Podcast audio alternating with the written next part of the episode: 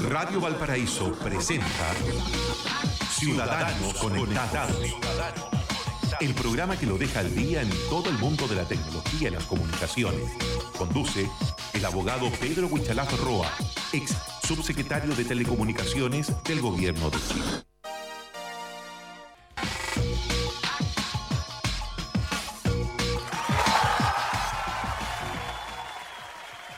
Ciudadanos conectados en Radio Valparaíso, por supuesto junto a Pablo Ramírez y también el abogado, ex subsecretario de Telecomunicaciones, Pedro Huichalaf Roa, ya en este programa empezando a, analizar lo que ha sido este año, Pedro, y por supuesto las perspectivas hacia lo que viene. Eh, Pedro Huichalaf, ¿cómo estás, Pedro? Sí, muy buenos días y bueno, tal como tú lo comentas, ya terminando el año, yo solo quiero saludar a todos que lo hayan pasado muy bien en estas fiestas que están y solamente eh, establecer ahora lo que se viene, ya pensando en el próximo año, hacer un análisis un poco qué es lo que ha ocurrido, cómo ha estado Chile inserto en este mundo, así que... Correcto. Eh, eh, el área, el área de especialidad mm, tuya, Pedro, evidentemente son las telecomunicaciones, las aplicaciones, el mundo de la tecnología. Los derechos digitales. Correcto, con mucha experiencia.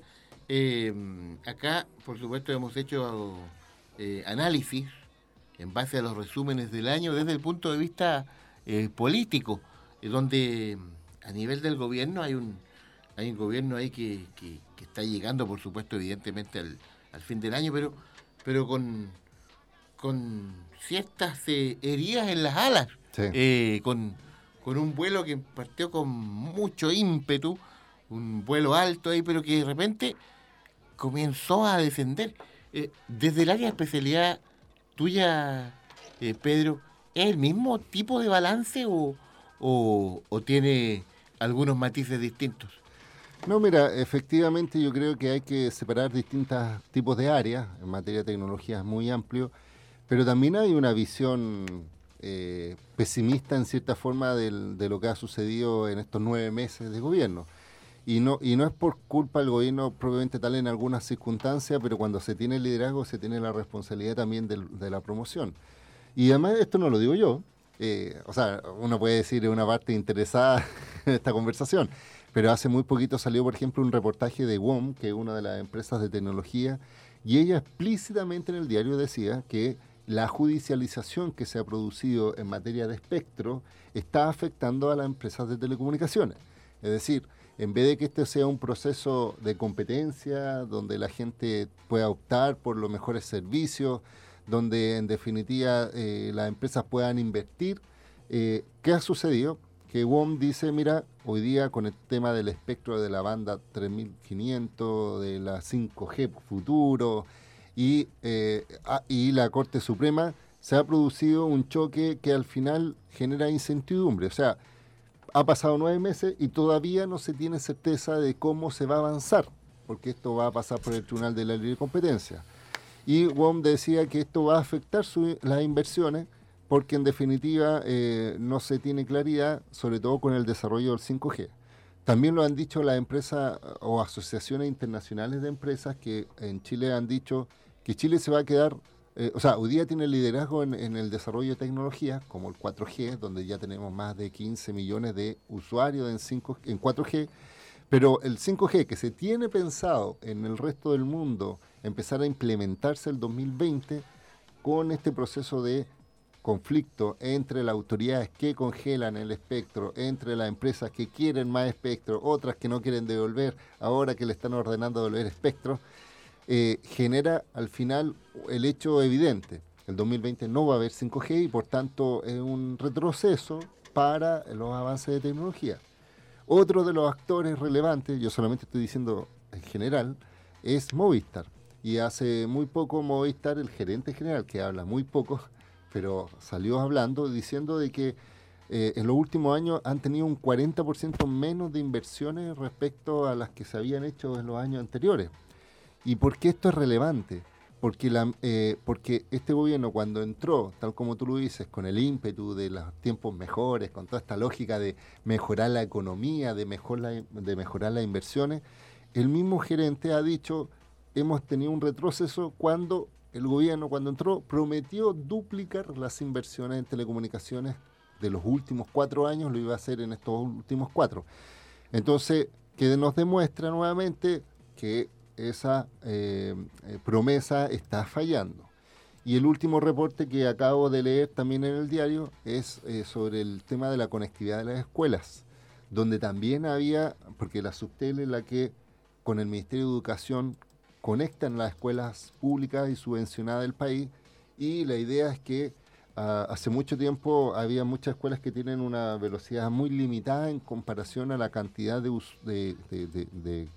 en este caso, estudiantes y además del avance de las tecnologías y se mostraba que el, el, atraso en cuanto al mejoramiento de la conectividad de las escuelas y de los colegios es preocupante para muchas instituciones y eso también dice relación con la, la eficiencia en que se realizan las políticas públicas. ¿Y este atraso del 5G nos va a llevar al atraso también de la inteligencia artificial?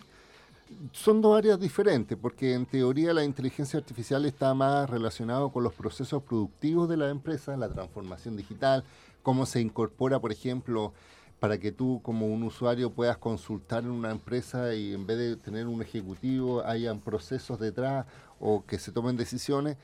No es que tenga relación con el espectro como el 5G, pero obviamente influye en cuanto a la velocidad y a la calidad. Un tema, por supuesto, bastante, bastante especial el análisis que usted hace, Pedro. Eh, vamos eh, a seguir con este balance 2018. Continuamos, por supuesto, mirando lo que se nos viene en materia tecnológica para el próximo año. Acá en Ciudadanos Conectados con Pedro Cuchalafroa a través de Radio Valparaíso.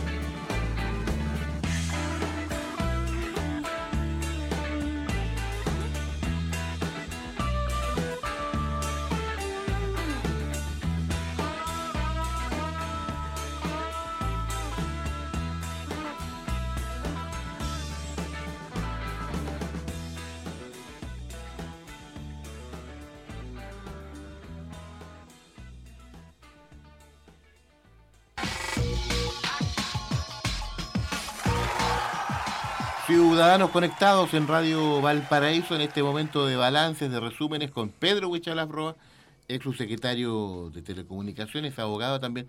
Pablo. Oiga, Pedro, hay un tema que este año fue bastante destacado, que fue los ataques internacionales a la banca y el uso de las tecnologías y todo lo que se hizo el loco la banca, porque en el fondo la gente paga por tener seguridad.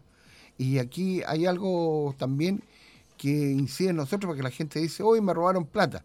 Eh, fíjense que el otro día escuchando una conversación en el tren, mucha gente deja huella y no es capaz de usar la sección herramienta y borrar tu paso por la internet. Sí, mira, efectivamente cuando estamos hablando de materia de ciberseguridad, eh, el último informe que salió también anual señalaba que Chile ha aumentado en casi un 60% los ataques de, en ciberseguridad. Estamos hablando principalmente a bancos, pero también a instituciones como eh, aquellos que tienen datos, por ejemplo, a, instituciones públicas incluso, que eh, le han eh, atacado, y otras empresas que probablemente por un tema de reputación y porque no tienen la obligación de reportar, no lo han dicho. Es decir, han pasado muchos ataques desapercibidos para la opinión pública, pero eso no significa que no ocurran. ¿Y qué es lo que ha dicho este informe también? Que mm, ha aumentado en un 25% las inversiones de las grandes empresas en cuanto a las inversiones de ciberseguridad, que muchas veces lo pueden eh, eh, malinterpretar, porque para algunos es actualizar el antivirus, para otros es colocar algún sistema de protección, pero aquí lo que siempre hemos dicho es necesario la formación del capital humano, que se contraten a personas especializadas.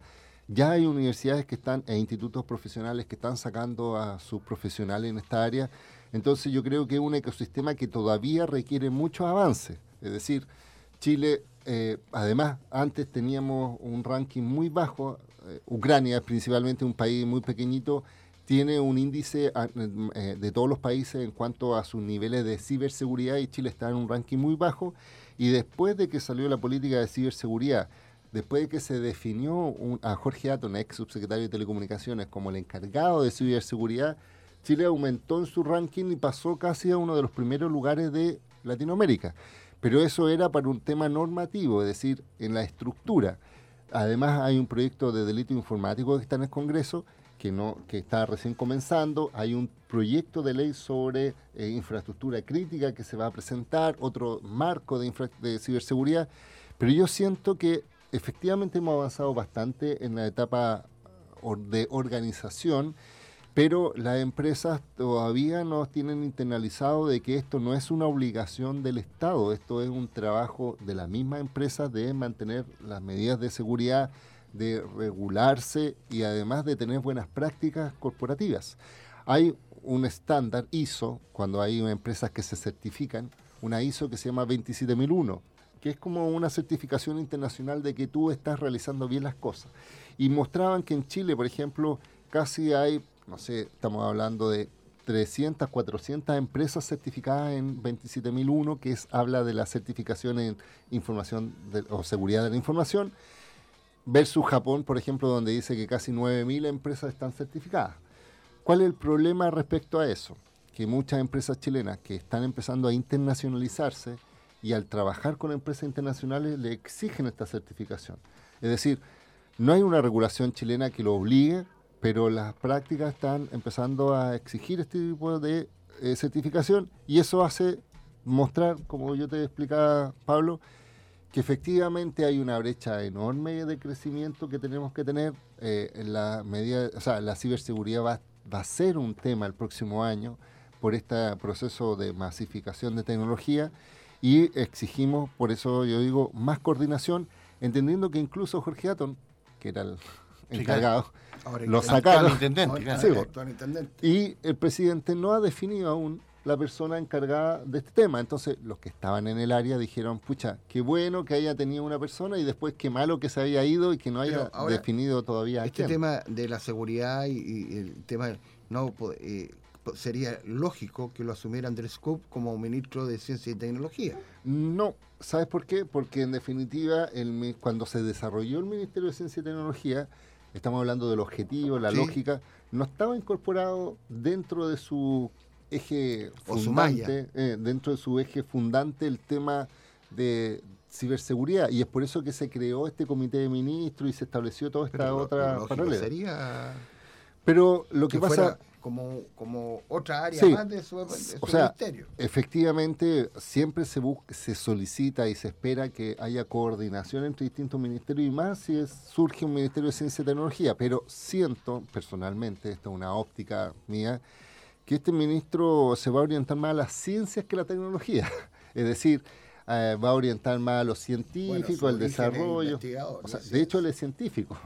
Entonces, y, te lo digo de, experiencia, yo he tenido muchas conversaciones con muchos eh, premios nacionales de ciencia y ellos, cuando yo converso de estos temas, para ellos esto no es relevante porque ellos se dedican a las ciencias duras, a ciencias, a la matemática, a la química, a los doctorados, pero ven, no ven a la tecnología más que como una herramienta y no como una política pública. Entonces, cuando yo le hablaba, por ejemplo, de financiamiento para fibra óptica, mejorar 5G, para ellos no existe porque en definitiva no es un elemento que les llame la atención.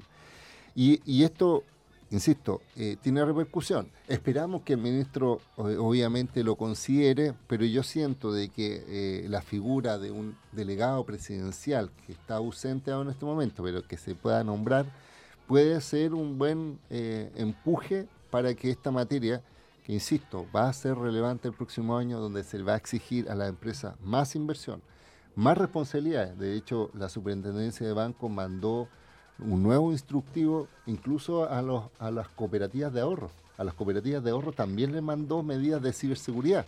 Estamos hablando de cooperativas pequeñas. Yo vivo acá en Viña, por ejemplo, en Santa Inés. Existe la cooperativa de ahorro de Santa Inés.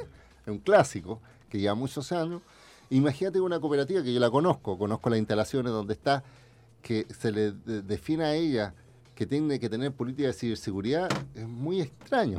Como organización, entender que hoy día tienen que incorporar dentro de sus sistemas, además de un sistema contable, además de tener los computadores y de tener una relación con los vecinos, eh, que haya un jefe de seguridad, de ciberseguridad, para ellos como, ¿de qué me están hablando? A veces, ahí aparece el mundo al revés de nuevo, sí. Pedro. ¿eh?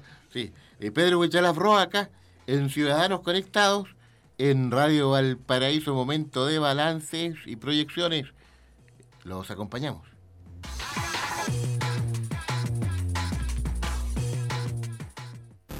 24 horas de informaciones, deportes, música y compañía. Radio Valparaíso.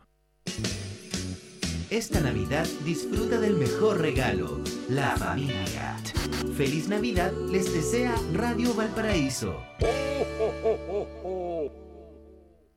Uy, no tengo tiempo para ir al súper. Ay, ¿cómo lo hago para ir al súper si tengo que ir a buscar a los niños al colegio? Ay, más encima ahora el taco. ¿Qué hago?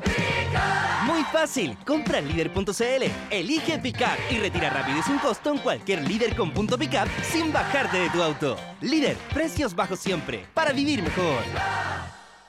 Descubre la amplia gama de licores y destilados Traverso y date un gusto con sus sabores.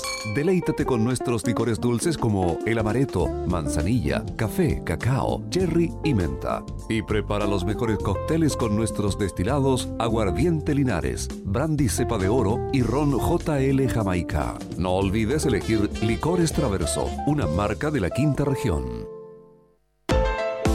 En Codelco Ventanas estamos felices de entregarles una excelente noticia, pues en el año 2017 se registró la más baja cifra de emisiones al ambiente en la historia de esta división, disminuyendo en los últimos siete años en promedio un 52% del total de nuestras emisiones. Esto se logró gracias a los más grandes proyectos ambientales que empresa alguna haya construido en la región con una inversión de 159 millones de dólares, porque en Codelco Ventanas juntos vamos construyendo un mejor futuro. Te acompañamos en el día más feliz de tu vida. Clínica Red Salud Valparaíso te invita a conocer nuestra maternidad todos los primeros jueves de cada mes a las 17 horas. Profesionales a tu cuidado, apoyo en el inicio de la lactancia materna, alojamiento compartido, Club Bebé Protegido. Visítanos en Avenida Brasil 2350 entre Avenida Francia y Calle San Ignacio frente a Metro Estación Francia. Para mayor información, visita nuestra página web www.clinicavalparaíso.com Clínica Red Salud Valparaíso. Mejor salud para Chile. Estas son respuestas reales de alumnos Santo Tomás que ingresaron con matrícula costo cero. Cuando me matriculé en Santo Tomás, eh, mi matrícula fue costo cero por ser de primer año. Es muy sencillo. La verdad es que no es, no es algo a lo que uno tenga que postular, sino que es algo que existe. No pagar la matrícula significa apoyo, significa contención, significa un alivio. Entra a tupuedes.cl y habla con alumnos reales de Santo Tomás. Habla conmigo. Habla conmigo. Habla conmigo. Consulta por las carreras con matrícula costo cero. Solo alumnos nuevos. Admisión 2019. Desde el 22 al 27 de diciembre. Santo Tomás, tú puedes. Son las 11 de la mañana con 29 minutos. El poder de los que saben escuchar. La banda sonora para tu imaginación.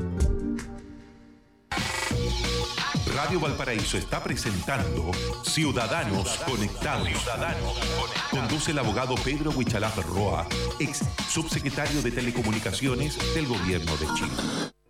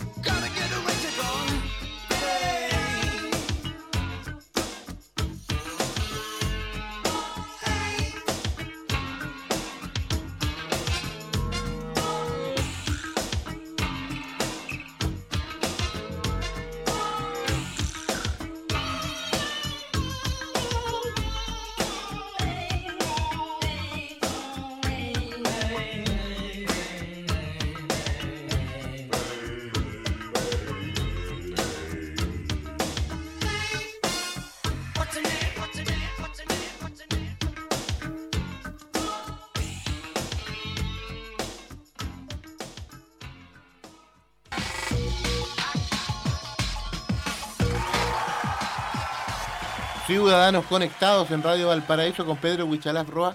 Eh, Pedro, eh, dentro de todos los temas, por supuesto, que aquí en este programa se han planteado, eh, hay, por supuesto, un, un tema de, de- de- de incertidumbre respecto de lo- qué es lo que va a ocurrir, cómo se van a ir desarrollando.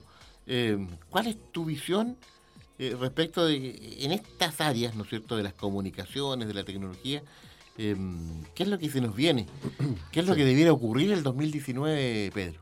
Sí, mira, efectivamente, tal como tú yo digo, eh, yo no quiero tener una visión absolutamente apocalíptica o negativa, porque en definitiva hoy día las telecomunicaciones son fundamentales, pero sí yo quiero mencionar y, y, subir a, la conversación temas pendientes que todavía están y que en definitiva afectan a los ciudadanos de a pie. Es decir, estamos hablando de cosas concretas que todavía no se han resuelto y que dependen de la autoridad política de turno resolverlas.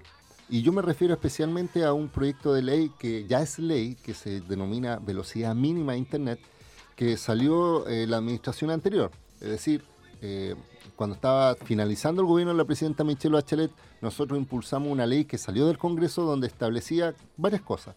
Primero, que las empresas de telecomunicaciones van a estar obligadas a establecer cierta calidad de servicio, es decir, eh, no tan solo que te ofrezcan un servicio, sino que te esté obligada ella a darte un, porcentaje, un, promedio, una velocidad de acuerdo a lo que tú contratas. Es decir, si tú contratas 10 megas, lo más natural es que quieras tener 10 megas.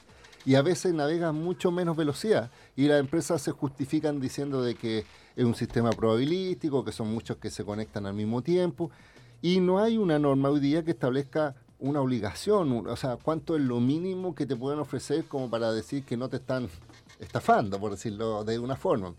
Al mismo tiempo, eh, no hay benchmarking eh, internacional o nacionales. Benchmarking se refiere a comparativa de calidad de servicio entre distintas compañías. De repente vemos, por ejemplo, estudios de Netflix y otros estudios que hacen pruebas y dicen, mira, en, nuestro, en nuestra plataforma esta empresa tiene mejor calidad pero no estamos hablando del concepto general. Y en este proyecto de ley se establecía, o en esta ley se establecía también que había una obligación de, hacer unos estudios eh, semestrales, de tal forma que la gente sepa cuál era la mejor compañía y que esté acreditada por la Subtel y por una entidad independiente. Es decir, no por empresas particulares, sino que en definitiva por un órgano independiente. Y además esta ley establecía otra cosa, que los usuarios, cuando sentían que tenían problemas de calidad de servicio, podían reclamar y hacer un test de velocidad que iba a ser un test de velocidad acreditado. Y si, y si la velocidad es menor a ese test de velocidad, tenían pleno derecho a solicitar indemnizaciones. No sé si me explico la figura. Entonces una ley muy buena.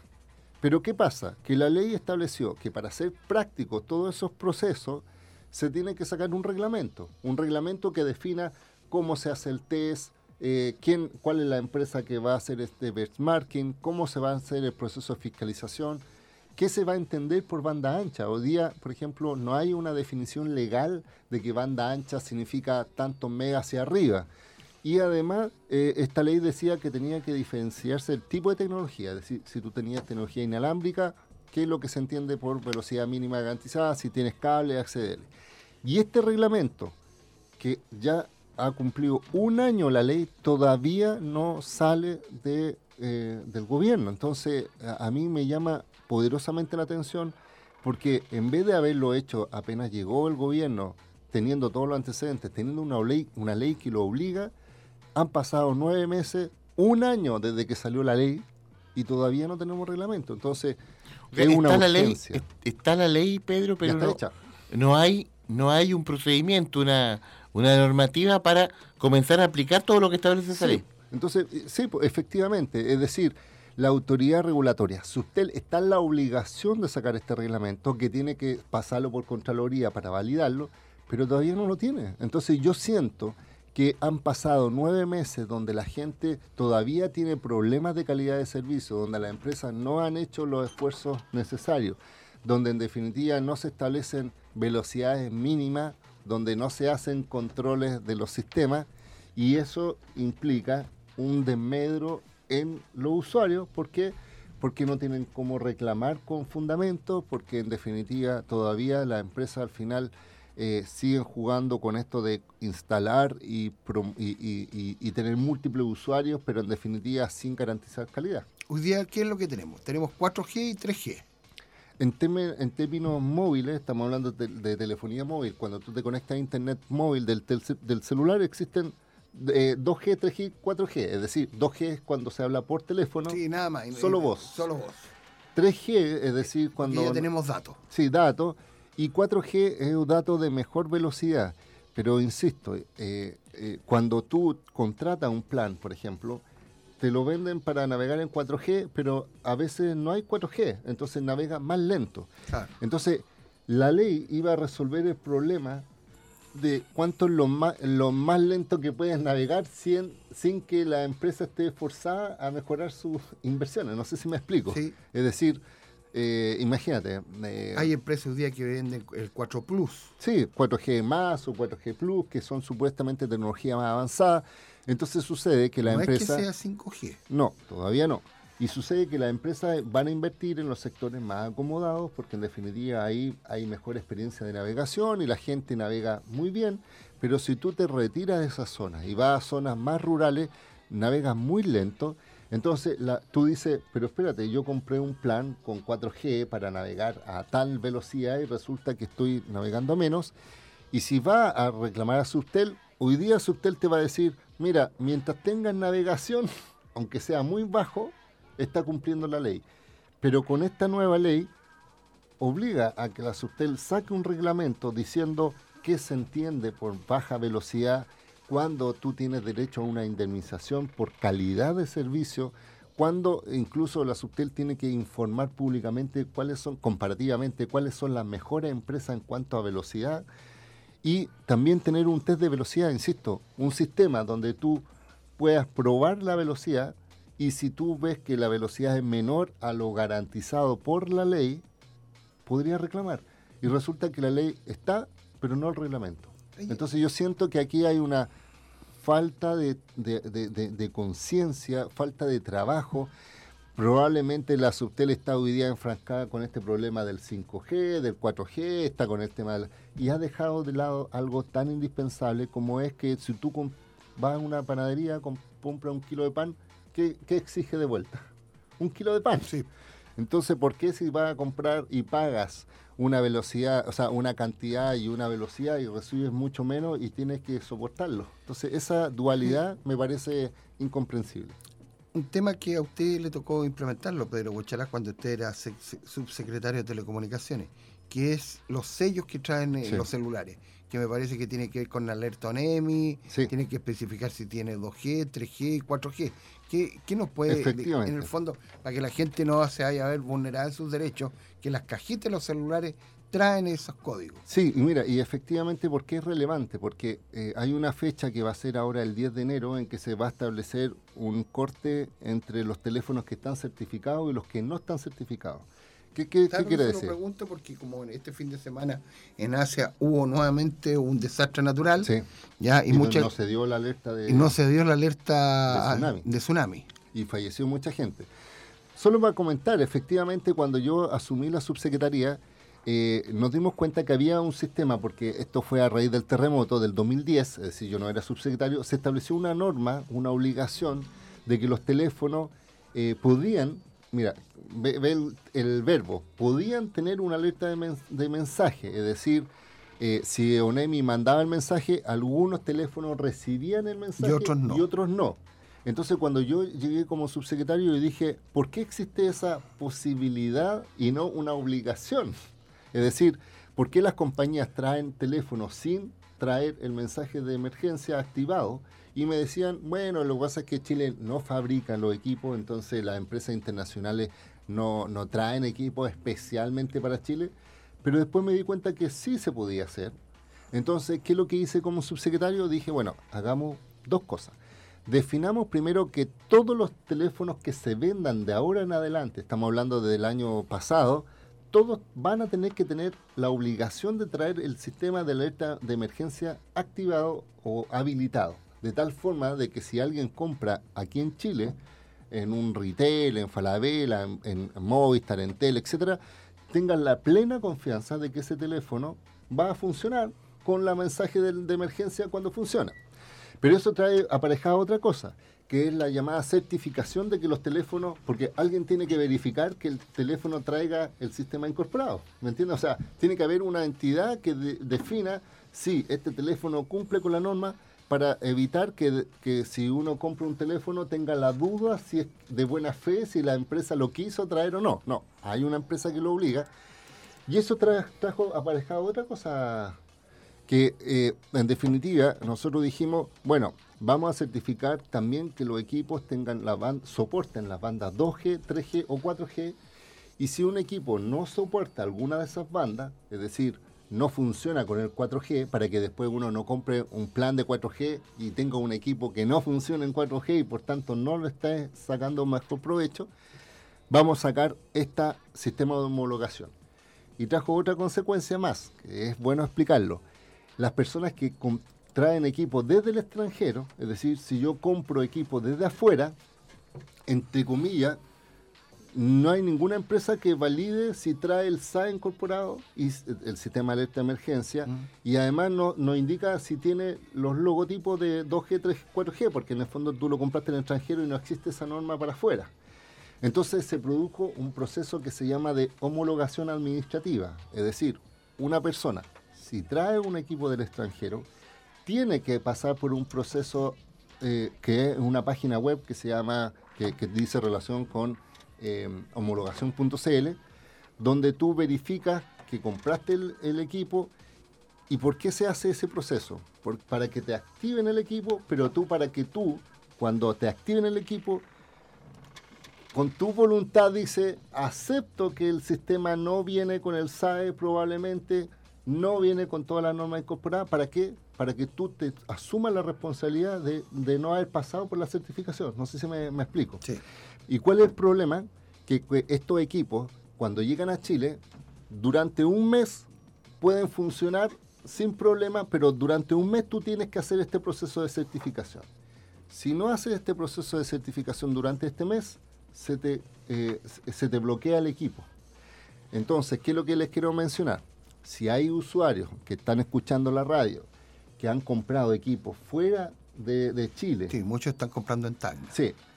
Y lo traen en Chile y están funcionando, recuerden de verificar en esta página si está activado, porque si no, probablemente se les va a desactivar. ¿Por qué? Porque no ha pasado por este proceso de homologación.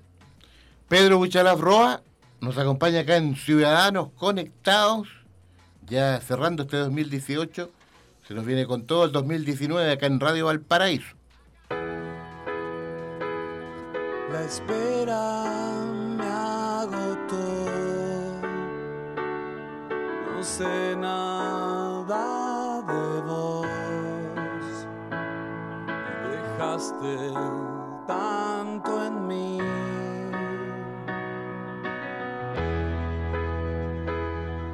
En llamas me acosté. En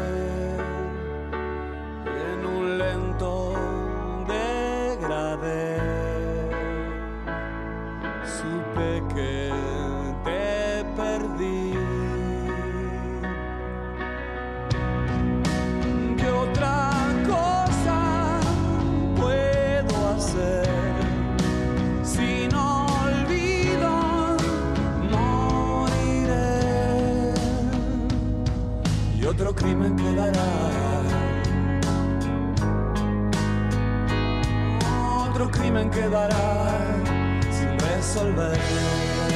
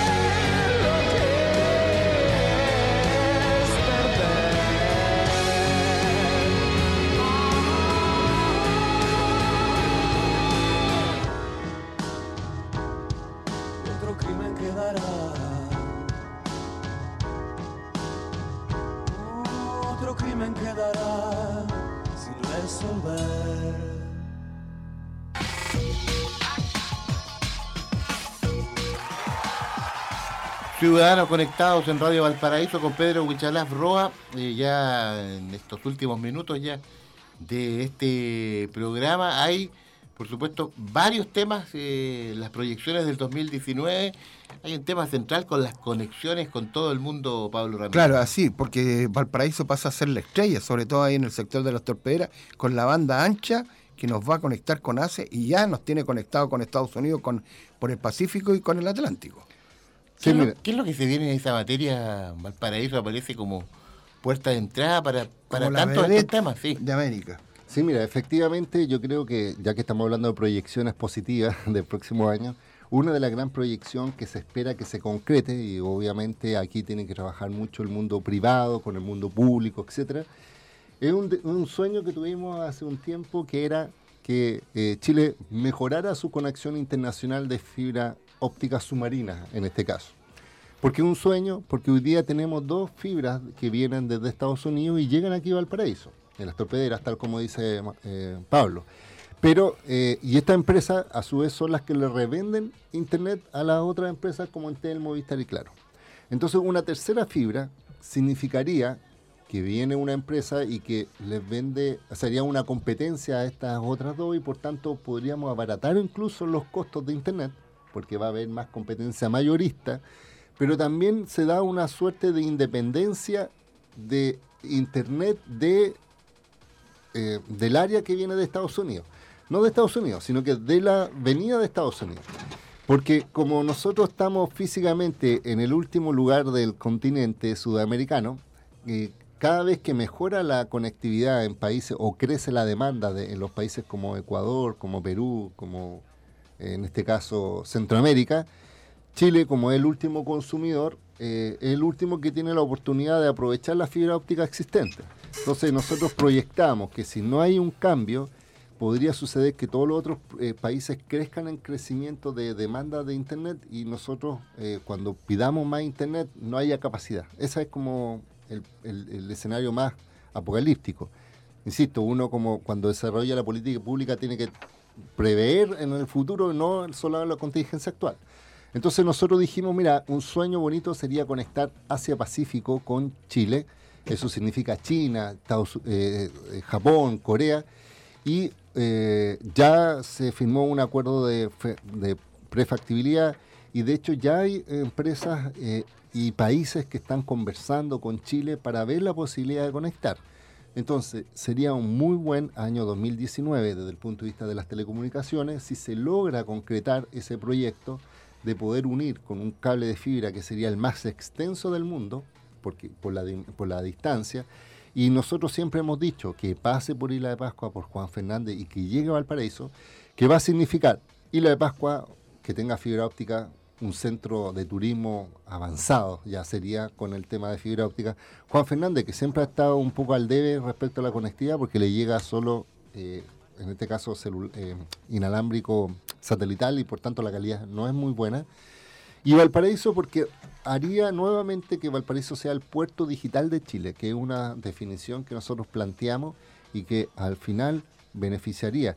Y que esta discusión no tan solo se centre en los portuarios y en los, por- y en los trabajos laborales eventuales, que es una precarización del trabajo, sino que tengamos empresas de tecnología que den capacidad de profesionales y técnicos que sean mejor remunerados y que tengan mejores condiciones laborales. No sé si me explico Sí, qué significaría traer una fibra óptica con entrada al paraíso, porque sería aquí el nodo de interconexión con Asia Pacífico.